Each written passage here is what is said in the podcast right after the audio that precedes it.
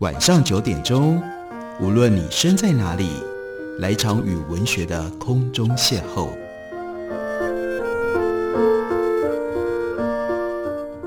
杨照谈书，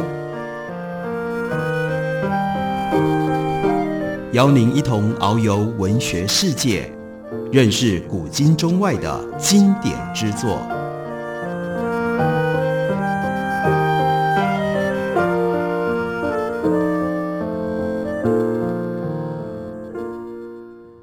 听众朋友，大家好，欢迎收听杨照谈书。本节目以台北广播电台 FM 九三点一，每个星期一到星期五晚上九点为大家播出。我是杨照，在今天的节目当中要为大家介绍的，这是香港最重要的作家之一西西，他在二零二三年最新出版的《石头与桃花》。不过，西西在今年已经去世，这是在去年由他的好朋友。多年之交何夫人为他编订，到了他去世之后，才由红帆书店出版的遗作。在这本书里，何夫人写了几句代拔，其中特别提到了一九二一年的四月，西西入院留医一月，那个时候才知道他曾经中风，幸好还不算太迟。住院期间得以详细的体检，对各种疾病下药，也改正了他长期不妥的饮食习惯。例如他缺钠，例如他营养不良等等，所以到何夫人二零二二年年初写这篇文章的时候，西西的身体比较好了一点，不过已经没有办法再执笔写作了。西西出生于一九三七年，所以这个时候年事已高，也不适合在这上面继续用他的精神了，因而这本书就是何夫人受命替他整理文稿的安排。他对自己已经发表的作品，过去。真的可以说是视如敝屣。发表之前用心经营，发表之后却很少剪存，剪存了也藏字太密。什么意思呢？到后来自己都不知道收到哪里去了，没办法再找出来。长期以来，他专注写作、阅读，精神许可的话就旅行，像是《我城》呢，《候鸟》《知巢》《试写室》这几本书，那都有赖朋友提供简报。等到西西没有办法灵活地运用他的右手之后，二十多年以来，熟悉的朋友都知道，通讯文稿的处理都是由何夫人代办，有时候甚且让他做决定。他说：“我义不容辞。”不过在差不多完成长篇《青天经》的时候，经过朋友的提醒，西西做了一纸委托声明，文稿交由何夫人全权管理，又经过了律师验证。这是有先见之明，因为过去书刊转载他的作品，大多取得他的授权，但也偶尔有不曾征求他的意愿。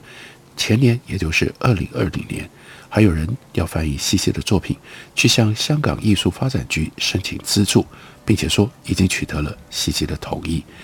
何夫人就只能带着一点无奈说：“这也许是出于误会，没有沟通。翻译西西的作品，当然欢迎。”只恨太少，但不可不知，当然一定要经过合情合理的程序，作者的权益必须保障。这本书叫做《石头与桃花》，主要是来自于两篇长文。桃花是来自于叫《桃花坞》的这篇小说，《桃花坞》和《星辰》这两篇小说都运用了科幻的手法，而且有 metaverse 元宇宙的这种思考的方向。很有深意，我们就来看一下《桃花坞》这篇文章。一开头的时候，他说坐在书桌前没有事可以做，因为受到了一种不明来历的病毒袭击，全球有三分之一的人染病，五分之一的人死去，另外五分之一的人正在太空漫长的漂泊，在星际之间寻找可以安顿的地方。这篇。是在二零二零年写作，所以大家知道，那就一定是受到了 COVID-19 疫情的袭扰冲击。西西用一种科幻的方式，把当时现实的经验改头换面写出来。想象他说：“我们留下来的被禁足出外，必须出外的话，要佩戴全套的防毒装备，包括氧气筒，穿得像太空人，笨重，行动缓慢，而且很容易累，在自己的星球。”反而像是到了其他的星球。同事小王告诉我，这跟去另外一个星球没有太大的分别。这颗星球叫做明星，明星是十年前发现的，一直躲在月球的背后，因为不受光，所以可以长期避开人类的眼光。小王曾经去明星旅行，他发誓以后也不再去，即使再次抽到环宇旅行的大奖。这个人就有这种运气，他去是因为中奖了。而花花这个时候，电脑的屏幕展现出高山流水，花花是电脑的名字。在这科幻的情景当中，他说：“大半年来宅居在家，一切都靠这部电脑。花花，花花既是管家，也是娱乐，也是厨师，也是老师，也是朋友。这个花花六百岁了，但到时到后，只需要一个晚上充电，他的眼睛闪着光，就自动更新了。花花就问说：‘早安，昨晚睡得好吗？’还可以。花花又问：‘还在看历史啊？’他就说。”几年来，我都在观看过去中国的历史、中国文学，从远古的夏商周一直看到汉末的三国，看的是二十四 K 的全息影像，而且你还可以选择身临现场。不过，我们不能改变历史的进程，绝对不能改，要不然你改我改，天下大乱。球体受不了，会呵欠一声，化为黑洞。如果在现场拍了照片，回来的时候也就化成了一阵烟。一般来说，我浏览一下就算，遇到有趣的事件才再仔细观看。毕竟是太远古的事情，好奇会杀死老猫啊！好说有一次，我就因为好奇，走进到赤壁之战的现场去，兵荒马乱，在那个连环船上，我几乎也被大火给烧着了。来，继续吧。屏幕上接着出现了魏晋南北朝各种事件的专题选项，包括重要的文学艺术。忽然，我看到“晋人的乌托邦”这六个字，眼前一亮。这乌托邦是有引号的，这是花花对我的推荐。我就说，就这个乌托邦，那要选择粤语吗？粤语要二十四 K 全息影像，二十四 K 全息影像要进入现场吗？犹豫了好一阵，怎么样吧？花花就建议有大半天的时间，晚上十二点前回来，知道吗？现场，所以就进入到了现场，耳畔响起了流水潺潺的声音。我站在一条溪涧的岸边，缓缓的流水从远处低唱，水上浮着一片又一片的花瓣，粉红色是桃花。我认得他们是桃花。我在童年的时候到过他们的出生地龙华，那里是桃花的一处故乡，就种下了对于桃花的印象。桃花真是艳丽。有白有红，有的重瓣，有的半重瓣，花朵丰腴，树干扶疏，灰褐色，有孔，不太高也不太矮，却长得密密麻麻，一大片一大丛，满山遍野。偶然一阵微风拂过，他们就随性起舞，这一朵那一朵，翻飘着，炫舞着，细雪一般散满了天空。然后桃花轻柔地降落在水上舒展，睡一会儿吧。由流水把他们带到远方。我踩着粉红色的软泥，摇着头，拍拍衣服，抖落身上头上的花瓣。空气太甜美，太清新了，我的肺反而要很久很久才能够适应。我朝前面一个小山洞走去，有一点点的光从圆洞里透出来。这个时候，前面走来两个人，从前方一条狭隘的田间路上出现。本来是两个黑影，走近了。却飞也似的奔跑起来，跑到我的面前，挡住了我的去路。他们穿着及腰的短衣、及膝的短裤，有草鞋，双腿上都沾上了泥泞。他们的肩上却是贺着锄头。这个时候，我当然也就只好停步。我们都静止不动了。请问这位先生从哪里来啊？他们对我上下打量，两个人都张大了嘴巴，下顎垂了下来。为什么？因为我穿的是一件短袖子的对襟衬衫，纽扣扣上领口，穿着牛仔裤、白袜子、一双休闲运动鞋，绑着粗鞋绳。我还背着一个背包。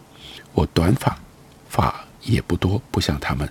他们的头发在头顶上打了一个结，用布包着。我对他们是见怪不怪，因为在书上见过，就是这样的一个样子。所以我回答：我从外面来。外面是哪里啊？呃，是南方吧？南方，哦，我可以告诉你们，在中国极南的沿岸，北靠广东省，西北珠江口、澳门，南望中国海。他们当然面面相觑，听不懂啊，太复杂了。你们住的地方有黄河、长江，黄河黄，长江长，都是世界闻名的。我住的有珠江，可不要以为珠江有珍珠。你们当然还没有听过，也不怪你们。但我们至少有一样是相同的，对吧？我们都是汉人。你们或许不知道魏晋，但总应该知道有汉吧？这时候我才看清楚，他们一个皮肤黝黑，这是夏天的结果；另外一个却出奇的白。长着胡子，他难道不夏天吗？他们就问：“你也是汉人啊？”有些东西不加深究，本来很清楚，但仔细想想，就没有那么肯定了。我可能是南蛮，可能是楚人，楚人也不错，那就跟屈原同乡了。他说：“你们。”于是倒过来问：“你们呢？”我们，我们从田里来。这是西西很特别的写作实验。他用这样的一个科幻的情境，事实上重写了陶渊明最有名的文章。这篇文章，西西把它命名为《桃花坞》。我们休息一会儿，等我回来继续聊。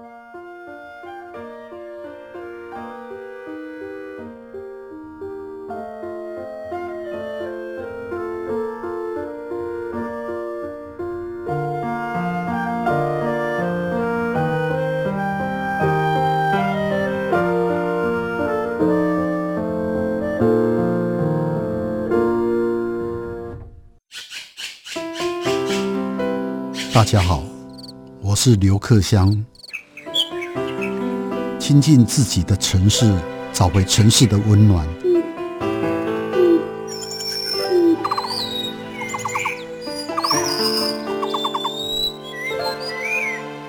听见台北的声音，就在台北广播电台，FM 九三点一，AM 一一三四。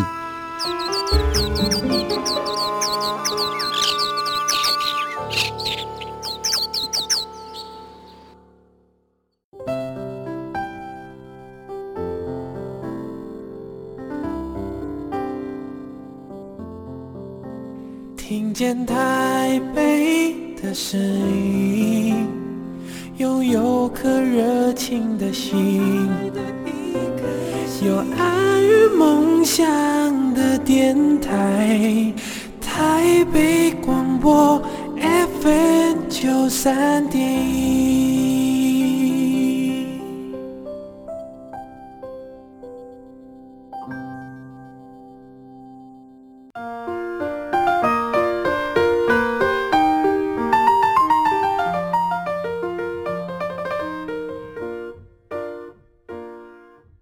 感谢你继续收听《杨照谈书》。本节目以台北广播电台 FM 九三点一，每个星期一到星期五晚上九点，回到播出到九点半。今天为大家介绍的是红帆书店的新书《西西的石头与桃花》。西西他在一九三七年出生，今年二零二三年去世。他原名是张燕，广东中山人。一九三七年出生于上海，到一九五零年十三岁的时候移居到香港。之后就定居在香港，他是香港葛量洪教育学院毕业，曾经担任教职，是香港溯源文学的同仁。一九八三年，他的短篇小说《像我这样的一个女子》得到了台湾联合报小说奖推荐奖，正式开始了他和台湾的文学姻缘。他的著作非常的丰富，包括有诗集、散文、长短篇小说等三十多种。他的作品形式跟内容一直不断的创新，影响非常的深远。我们来看一下西西形式创新如何反映在收在这部书《石头与桃花》里的文章，叫做《仿物》。他先讲乔治·佩雷克的一部小说，叫做《Le Shore》，那就是物。他说重读了之后还非常喜欢。我一直对别人描写房子、家具、室内布置等物很着迷。这是我后来喜欢玩微型屋的原因。追溯起来，可能是我中学的家政老师的培育，不知是祸是福。上课时候，师生只有我们两个，他常常带新出版的室内设计杂志给我看。法国作家佩雷克是波兰犹太移民后裔，好像离我们久远了。对我来说，才不呢。他和我原来只相差一岁。我读他的生活使用手册认识他，那个时候就喜欢。如今重读《雾》这部小说，我就想要仿写一篇，向这位早夭的天才致敬。佩雷克的作品当初披露，一般以为是法国新小说的类型，是格里耶、西蒙等比他们晚一点的后起之秀。新小说的理论说得头头是道，作品不好看，大概只有 Simon 是例外。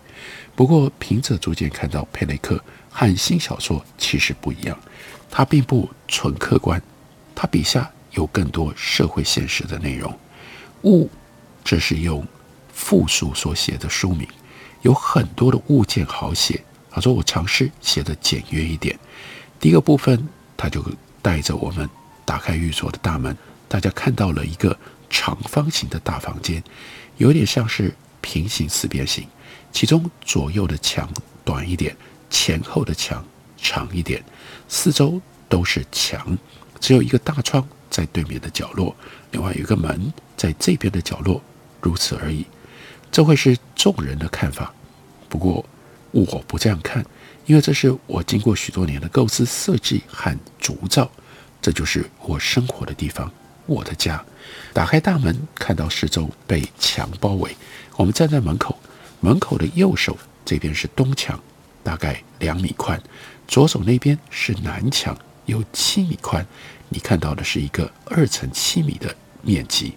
不过我的算法，那就不只是一个大空间，而是五个小空间，彼此相连，没有边界。第一个空间依照我的设计是玄关，是入口处二乘二米的小小面积，虽然小却贴墙。摆了两个高柜，一个是带玻璃门的棉织品储藏柜。我的棉织品不多，不外就是一些床单、枕套、台布。当初买回来的时候，本来是要当书柜的，哪知不是任何的柜都可以用来装书。新柜装下一排书之后，那个横木呢就变成了弧形了，表示他在抗议呀、啊。所以这个柜呢，到后来就只有最低的一层。才放书，上下两层，上两层都放一些轻巧的玩具。另外一个柜是古色古香的中国木柜，满身雕刻了花卉，分成上下两层，上层如同古建筑的格扇，由棱条所构成的，里面有小抽屉，并且有隐秘的暗格。这个柜看似轻巧，但是很扎实，所以就可以装满了书本。两个柜排排站。柜顶还可以摆瓶瓶罐罐，甚至还摆了一座森林家族的娃娃屋。柜侧靠着一个四折屏风，还有两个大瓷花瓶以及一个箭筒。接着下来，另外一块空间，门口左边贴墙站着一个一米高的柜，从正面看分两部分，上半是两个抽屉，下半是两扇门，身上刻有少数几何图案。柜顶上搁着面貌清新的圆形时钟，柜的对面也是贴墙，站着一个高柜，由木条跟玻璃框格所组成，模样有点像哥德式的建筑，我把它称之为叫大教堂。这个柜的前面摆着一个方桌和两把靠背椅，这个空间就是我家的饭厅。为什么伴着饭厅只有两把椅子呢？因为我家只住着两个人呢。我家的饭桌跟椅子并不是一套，它们互不相关。桌子是桌子，椅子归椅子，分别散买回来。不过椅子又特别一点，两把也不一样，身上各有花朵纹样。在一间叫做 Tequila Cola 的家具店，它的那个特卖区所捡得的，有六把，分布在家中的各个角落。这些不成套的椅子，显然是由整套当中被抽离出来的剩余分子，其中有破损败坏的地方，所以遭到肢解重组，七拼八凑，勉强组合起来，而变成了孤寡的流浪者。从饭厅再往左边延伸，就到了客厅，很少有宾客来访，二乘二米的空间就够了。饭桌旁边是一张两座的沙发，对面是一张。单人靠背框架的木凳，一只茶几挤在木凳跟矮柜中间，茶几上放着电话，沙发前面有一个木箱当茶几用。简单的四件家具构成了这个小客厅。木凳背后墙上挂了一张土耳其羊毛地毯，内容是十六幅清真寺的列阵。每座清真寺里长着一棵生命树。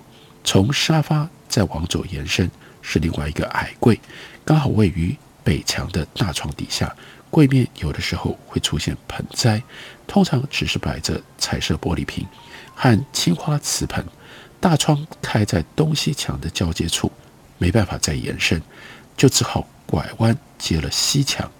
那幅墙前面是一个矮架，拖着一台电视。电视之上的大片空间，刚好可以拿来挂海报。这时候挂的呢是马蒂斯的红房间，这个空间是影音室。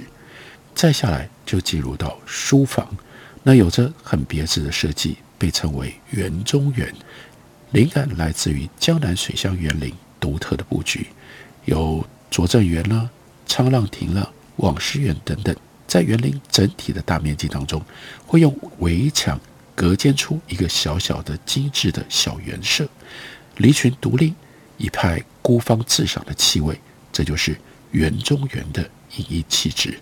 其实，在一般的家居楼房当中，即使空间狭窄，仍然有可能引搭，在任何角落凹凸空隙，有一张小桌，再加上一个矮凳，就可以做得成。何况这里有两百平尺的面积，在电视机的一旁，西墙跟南墙的交界处，就正好空了一幅二乘二米的方格，就变成了大室当中的园中园。其中全部家具只有四件，一座高柜。贴紧着西南墙的拐角，正好连接旁边的电视。这高柜是罕见之作，分上下两层，上层双门是玻璃柜，下层有十六个抽屉，横直四行，每一行四个，带着金属的把手，每一个抽屉刚好可以收纳二十枚 CD，正配合旁边的音响组合。翻查家具黄页，并没有资料可以追踪。不知道属于什么样的年代、什么样风格、什么样的历史。这个柜顶呢，还冒出了两个圆拱，整体厚实紧凑，内敛跟室里面的大教堂各成异趣，所以呢，就把它称之为叫罗马教堂。一把靠背椅摆在这个教堂前面，椅子前有一张花梨木书桌，这是掀板式的书台，用的时候打开，不用的时候盖上，就变回了矮柜。这是西洋式的设计。盛行于十九世纪，桌面有栅格和小抽屉，桌子本身有三个大抽屉代替了柜角。这张书桌的摆法和众家具不一样，没有和墙平行，虽然贴着墙，但是跟墙形成了直角。书桌背面是另外一个矮书柜，两者高矮长短差不多，所以背对背而立，形成了一道九龙壁。书桌向西，书柜向东。屋主就在这个角落读书书写，不受干扰。电视旁边还有一柱象牙色落地灯照明。一位曾经来这里茶叙的友人，对于满身刻花的书桌看了半天，问说：“在哪里可以买得到？”回答是在忠义，当年弥敦道大火烧毁的嘉利大厦的地库里。电视前面有一个画满了鸟的小机柜，也是在那里买得到的。不过。算算，那已经是几十年前的往事了。西西有一种对于物特别的着迷，另外他的文字也就在刻画物还有物和人的关系上格外的细致，格外的有味道。所以这本书里就收录了他晚年所写的《访物》这篇文章。这些文章经过了何夫人的编辑，而由红帆书店出版为《石头与桃花》这一本。作品集介绍给大家，推荐给大家。感谢你的收听，明天同一时间我们再会。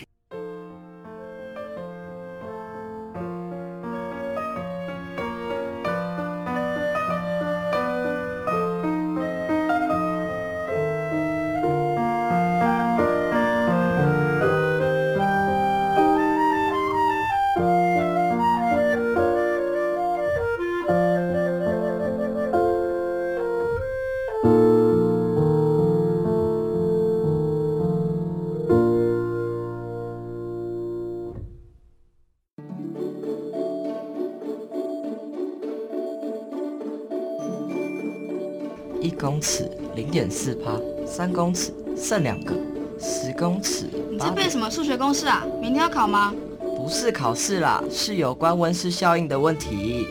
你知道吗？当海平面上升一公尺，台湾零点四帕的面积会被淹没；海平面上升三公尺时，全台六都会就只剩下桃园和台中两都。那如果上升十公尺呢？到时候啊，全台八点八帕的面积都会消失了。尤其大台北盆地、南洋平原、台中彰化以南的海岸平原，很可能都会被淹没了。啊，这么吓人！那那该怎么办呢？我们可以多做一点，例如爱用当地食材，减少食品碳排放量；多搭乘公共运输工具，减少开车或骑机车的次数。而冷气温度也可以控制在二十六度到二十八度之间哦。嗯，还可以随手关灯、拔插头，自备环保餐具，少用一次性就丢弃的商品哦。台北电台与您一起珍惜资源，爱地球。